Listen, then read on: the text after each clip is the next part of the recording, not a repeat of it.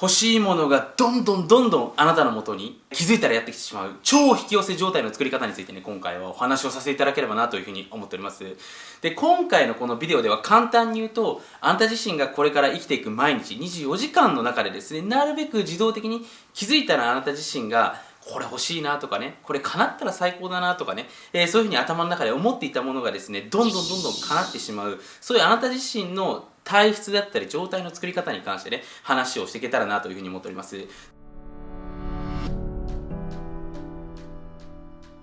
僕自身、まあ、13、4年ぐらいかな、まあ、この潜在意識とか引き寄せの法則っていうものをしてですね、まあ、今でもいろいろと自分自身の人生を実験台にしながら、まあ、いろんな自分の例えば脳波系でね調べてみたりとかですね。例えば僕自身ホルモンだったりとかね体の循環とかにすごく興味があったりしますので、まあ、そういう体の状態を調べたりとかね。いろいろとその周波数だったりとかいろんなものとのねこう関係性だったりとか兼ね合いをね研究しながらですね、まあ、どういう状態になると、まあ、どういう要は人間心理というかどういう普段まあモチベーションだったりとかね要はコンディションですよね。に状態にいることが一番ねこう、まあ、簡単に言うとですねいいことが起きるのかってね、えー、状態を作るのか。でこのいいことが起きるってね、まあ、僕は2つの考え方があるというふうに思っていて、まあ、その周波数によって実際にまあ起きてくるね、えー、要は自分自身が引き寄せてくる現実が変わるっていうのもそうなんですけども気づいたら自分自身がこれ僕が一番大事にしてることなんですけどご機嫌な状態になってね人のことを考えて何かしてしまう。例えばねあなた自身も経験があると思うんですけれどもなんか自分ではねわからないけど自分が勝手に楽しいことをやっていたらねその姿勢を見てその姿を見てね勝手に誰かが感動してくれた勝手に誰かのハッピーにつながったって経験あると思うんですよね、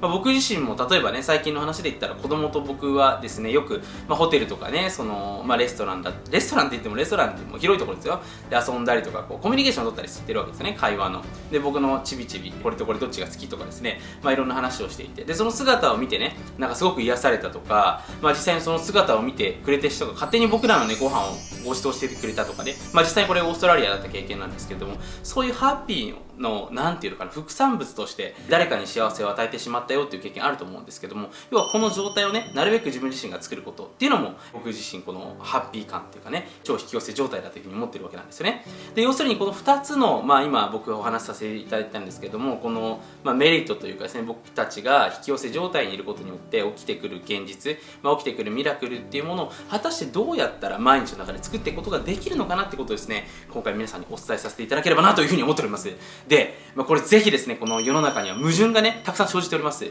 で今回ねこのビデオ見てくださってあなたの中にもねおそらくいろんな矛盾があると思います。例えばねこれよく言われてる話僕自身もね昔成功法則とかね読んでいて思ったんですけども人に与えるといいですよっていうまあ一つ目教えがあるわけですよね。これ大体いろんな本に書いてあると思います。要はギブ。ギブアンドギブがいいんだよ。まあギブアンドテイクとかね。ギブアンドビーギブンとか言われてますけど基本的には与えた方がいいというふうに言われているのが、まあ、この世界で多分取りなさいっていう人はいないと思うんですね。与えた方がいいですっていう教えは基本的にあると思いますでその一方でこれもう一つねちょっとまたそことは正反対の教えがあると思うんですけど自分の欲しい現実とか自分が手にしたいものとか自分がやりたいこととかを明確にしなさいよってことですね。これちょっと見方を変えれば今目の前に自分がもしなければですよ。それをテイクしに行くこと要は取りに行くことになってくるわけですね。例えば自分の未来を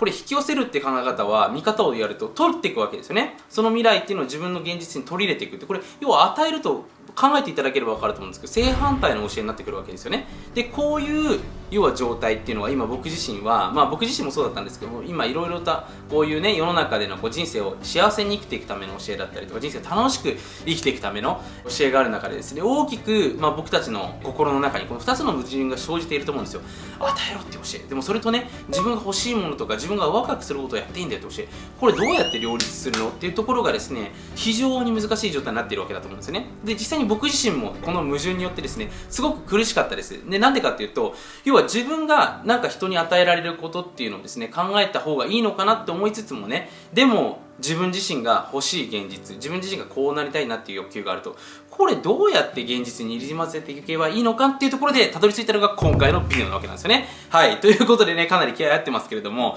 で今回ねこの実は状態を作るためにはですねこれ皆さん人間心理の絶妙な部分っていうのをね知っておく必要があると思うんですね。で結局ねこの僕たちのこの現実っていうのはですねすごく面白くて皆さん自身がね奇跡が起きたとかね引き寄せだとかミラクルが起きたっていう時ってこれ思い返していただければいいと思いますし皆さんがこういう現実が起きたらハッピーだなって思うことをですねちょっと思い浮かべていただきたいんですけれども例えばね突如何々テレビ局からの取材が入りましたとかね自分が尊敬しているメンターの例えばもみもみあげ先生からね急にメールが来ましたとかね今度新しい何かねこうプロジェクトやるんですけどぜひ何々さんにも協力してくださいっていうねオファーが来ましたとか大体皆さん自身がねワクワクすることって人からのオファーだと思うんですよ。でこの人からのオファーの状態が来るっていうことをですねこれから皆さん自身の現実になるべく生じてもらうような今回はねスキームというかフレームワークをね僕の方でご紹介させていただければなというふうに思っております。でこの状態をですね作っていくためには2つの考え方が必要になってくるんですけどもまず1つ目これはですね自分自身が欲しいものやっぱり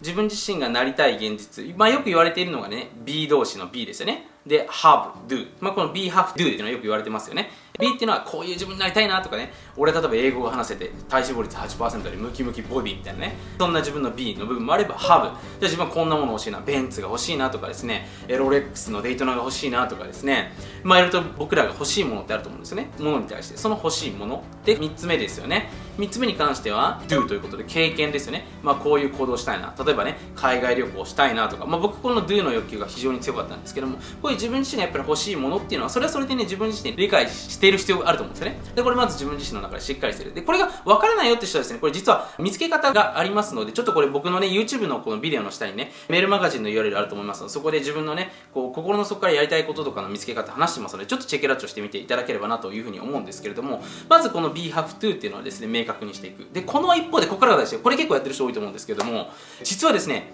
この欲しい欲求っていうのを表に出せば出すほど実は人っていうのを引いていくんですよ。これ覚えておいてください。ぜひね。皆さん自身も経験あると思うんですけど俺お金欲しいですっていう人が例えば目の前に現れたらちょっと引くなっていう感じですよね。だこれ皆さん自身も覚えていただきたいんですけど僕たちっていうのは目の前に現れた人僕たちは常に24時間生きてるわけなんですけども目の前の人を見た時に例えばこのビデオもそうですよね。YouTube のビデオもそうですしホームページもそうですし全てにおいてねこいつが自分に与えてくれる人なのかそれとも自分から取ろうとしてる人なのかっていうことを判断するようになってるわけなんですね。これも僕たちの本能のシステムで働いてしまってます。だから皆さん自身が確かに頭ではねなんとなくいいないい人だなって思っていてもなんかこいつね怪しい匂いがするな匂いがするなって皆さん分かると思うんですよ。でこれってすごく重要なことで要は僕たちって目の前の人を見た時に自分自身がこの人と付き合った方がいいべきかそれとも何か取ろうとしてるから逃げた方がいいのかっていうなんとなくどこかで感じてるわけなんですよ。これ違和感とか言われてますけれども。でこのですねポイントですよ。相手にとってこいつ取る人だなっていうふうに思われてしまうのがこの欲しい欲しいっていうものをですねあまりにも明確にしすぎてそれのことばっかり考えてるとやっぱりそういうコミュニケーションとかですねそういう行動をとってしまいますから目の前の人も逃げてっちゃうんですよ。でもこれ反対の話でじゃ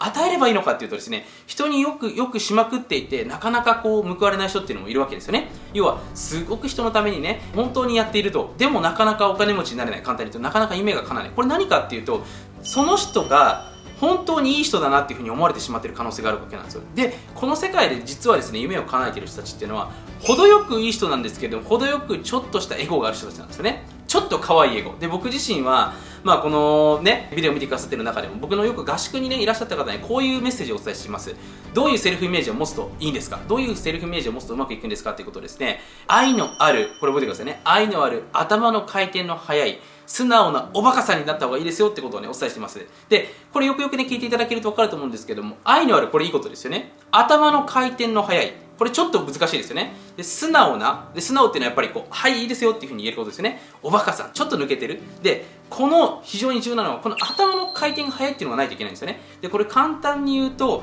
ちょっとせこいっていうことになります。でちょっとせこいってねどういうことですかっていうふうになると思うんですけども簡単に言うと皆さん自身が欲しいものもちょっとずつで小出しにしないといけないんですよ。例えば皆さん自身がこれねぜひすぐに使えるエクササイズとしてやりたいのは人のためになることをやった後にそれでちょっと後で請求書送っときますねとかね。あ実は僕あの今度ベンツ欲しいんでベンツでもいいですよみたいな。例えば皆さんが隣でねなんかこう電車に乗っていてねちょっと荷物を送るのに苦しんでる人がいると。でちょっと代わりにやってあげたと。でその人からすごいあ本当にありがとうございます助かりましたって言われてちょっとこの人なんかコミュニケーションして笑わせられそうな人だったらあじゃあそれちょっと僕後であの請求書送っときますのでみたいな感じでねちょっと軽いテンションで言うとえマジかみたいな感じでこの人面白いなっていうふうに思われるわけですね。でもそうやって自分がやっぱりちょっと欲しいものとかやりたいこととかっていうのを小出しにしていく必要があるんですよ。これがないとあこの人こういうことがしたいんだなって相手の脳に残らないわけなんですよね。だから自分自身がこれ皆さん覚えておいていただきたいんですけどどういう人になりたいのかどういう未来を欲しているのかっていうことが自分だけじゃなくてこれポイントなんですけれども自分自身の周りの人にどれだけですね伝わってるかって非常に重要なんですよ。ただよくねこれ夢を周りの人に言うといいんですよとか夢をね逆に言わない方がいいんですよっていう人いると思うんですけどどっちでもいいんですよねこれ結論を言うと。大事なのは皆さん自身が言うか言わないかではなくて皆さん自身がやろうとしていることをどれだけの人の頭の中に残ってるかってことが大事なんですよ。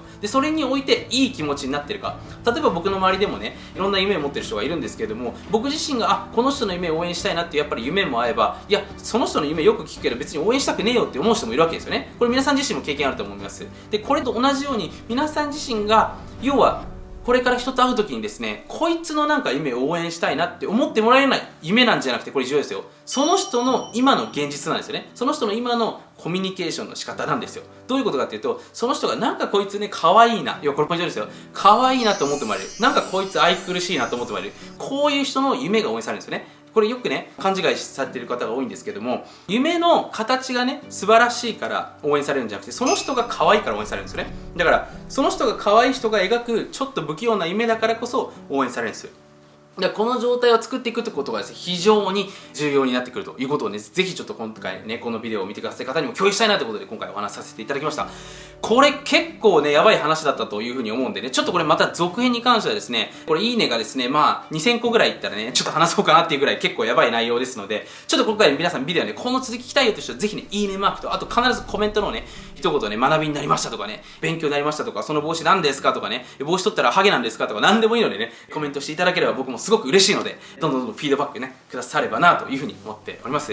そんなわけですねこの続編に関してはまたお知らせするんでねちょっとこれアップデートを逃したくない人はねこのビデオの下に僕の公式無料メールマガジンがありますのでそこの方からもねこういうちょっと細かいですねなかなか表では出てこないような話もしてきますのでチェックラッチをしていただければなというふうに思っております。それではまた次回のビデオでお会いしましょう。ありがとうございました。よよんちょ。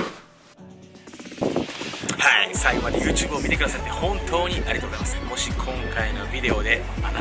かしらいい気づきを得られたりいい気持ちになったり前向きな気持ちになれたのであればぜひグッドマークそしてあなたの感想をコメントの方にお待ちしております。また YouTube のチャンネル登録をしていただけると Mr.M のサプライズライブセミナーの方が随時こっそりと配信されますのでぜひチャンネル登録の方を見逃しなく。はい。最後にちょっと怪しいお話をさせていただきます。あなた自身がちょっとグレーなやばい世界の裏話を知りたい場合はですね今回この YouTube のビデオの下に URL があると思いますのでそちらの方から裏無料メールマガジンの方をぜひ登録してみてはいかがでしょうか。YouTube ではお話しできない数々のやばい裏技っていうのをですねこのメールマガジンだけでこっそり配信しております。それではまたメールマガジン YouTube にてお会いしましょう。ではでは